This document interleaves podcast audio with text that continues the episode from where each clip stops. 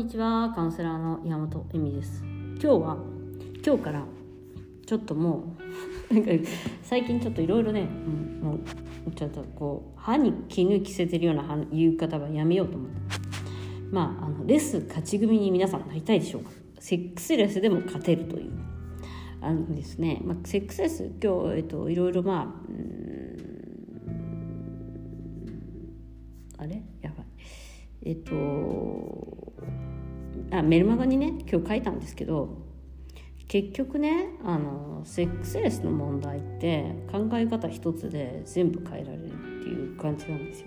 まあ、大体まあ一夫一夫制なんですよセックスレスの問題は。で一生一人の男と添い遂げないとダメみたいな考え方があるから苦しむだけの話なんですよ。まあ、実際さ、まあ、はっきり言って不可能じゃんそんなの。そう絶対絶対気持ちも変わんないし絶対その人だけにずっと浴場し続けるなんてありえないありえないありえない。それをそういうもんが普通でしょみたいになってること自体がさやばいわけよ、ね、しかも女性用風俗使っちゃダメ。一人の男としてしかしてちゃダメ。一人エッチしてたら虚しいとかなってたらさもうそれはさあなた苦しいですよみたいな。でセックスレスだからまあ私の体を使わなくても私って愛されるのねって思えればもうレス勝ち組なんですよねそこで。わかりますか？だから体を使わなかったら、えーと、あなたモテないとか愛されないっていうかっていうわけじゃないんです。で何度も言うように男性の愛し方お金ですからあのお金ちゃんと働いてきてくれてますよね。そしたらもうそこでえ？もう風俗嬢なら願ったり叶ったりみたいな状況なわけですよ。わかりますか？風俗嬢の人っていかにテクニックとかを、えーと加えないで癒しの女になっていくかっていうところでもう仕事量とお金の量っていうのは変わってくるんですよね。もちろんそのセックスが楽しめてるかどうかとか、まあ、テクニックとかも重要なんですけどとりあえず立たせていかせるっていうのが彼女たちのお仕事なわけです。セックスのね。ででもまあなんか自慢というかやっぱり上手い女性というのは癒し系になりそしてなんか「あ疲れた」って言ったら何もしないで大丈夫かって言って2時間私を寝かしてくれてみたいのが自慢話なわけですね。ご奉仕なしで一生愛されるんだったらもうそれでもよくないぐらいになるとですねもう実際、えっと、悩みじゃなくなるはずなんですよね。だって本当にえかわいそうみたいになるわけじゃん。こんな可愛くて綺麗な女性を愛せないって立てない立たないってかわいそうぐらいでしょ？なんかあこの人かわいそうだなみたいな。なんかこんなに綺麗な女性をたたなんかでともうできないなんておかしいんじゃない？ぐらいに思っておけばいいわけで。なんかそれをねすぐすぐにやっぱり私愛されてない。もうそれはあなたのデフォルトであってあのいろんな考え方を選べるわけですよ。でも普通はみたいな。もう集合意識の超超昭和？昭和？みたいな。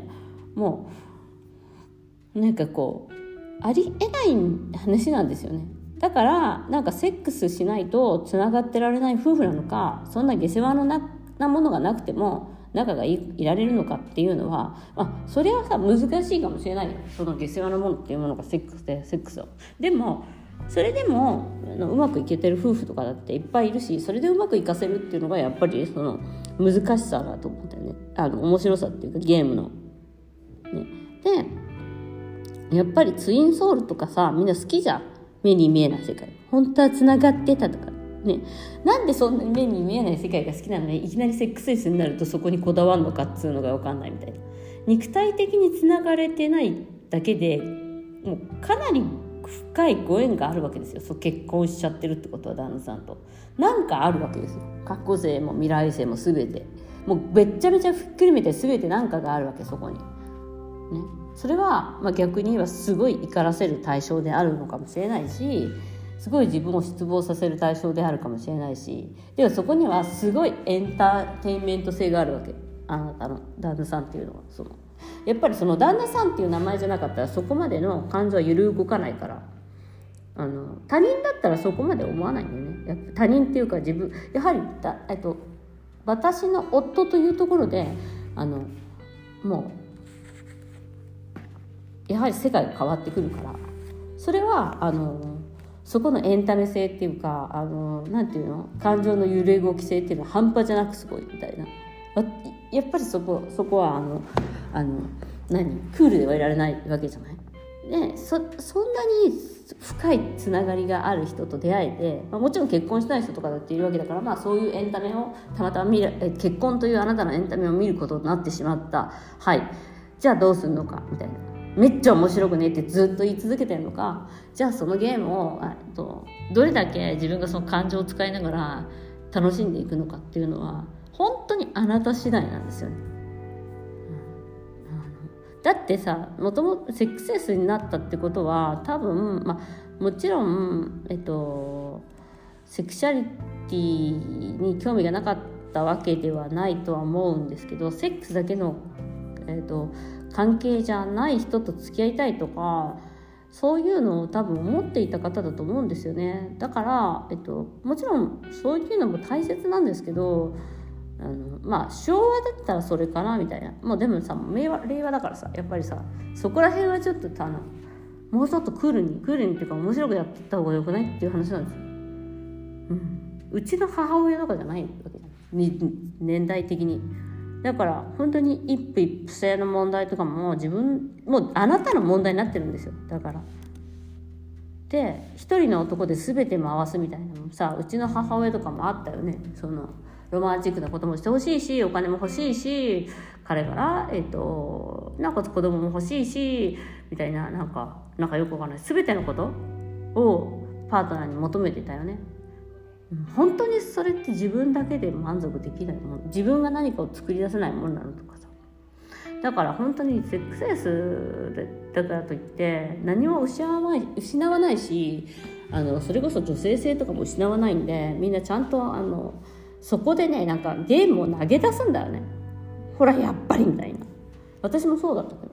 でもねゲームはね投げ出しちゃダメ。ダメダメ。もちろんあの解消したいと思うしそれはあれなんだけどあの味方です単なる悩みは全て。味方。だからそこから、えっと、どうするか？っていうことをあなたはどうしたい？っていうところをやれば必ずね面白い方向に行くんだよね。人生というのは。え？みたいな。だから、うん、やっぱりそのきっかけっていうのは完璧にできているのでセックスレスも何か本当にねすごいいいきっかけだと思いますよここまで悩んでるっていうことはかなりいいきっかけだと思います。ということで今日はレスからだから得することだってあるんじゃないかっていう考え方をまず入れてそれは私にとって何なんだろうって本当に考えてみてください。嫌でもでそっから何を得れるかです。ということで今日もご視聴ありがとう